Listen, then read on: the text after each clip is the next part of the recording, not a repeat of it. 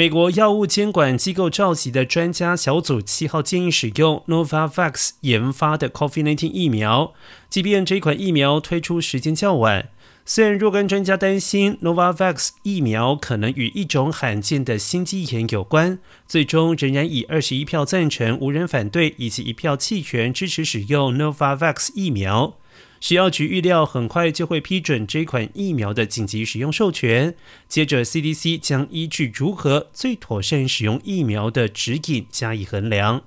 研究发现，Novavax 的疫苗对有症状的 COVID-19 防护力超过了百分之九十，但其试验是在目前盛行的变异病毒株 Omicron 成为主流病毒株之前早就执行，因此可能还需要增加加强剂或者是更新疫苗。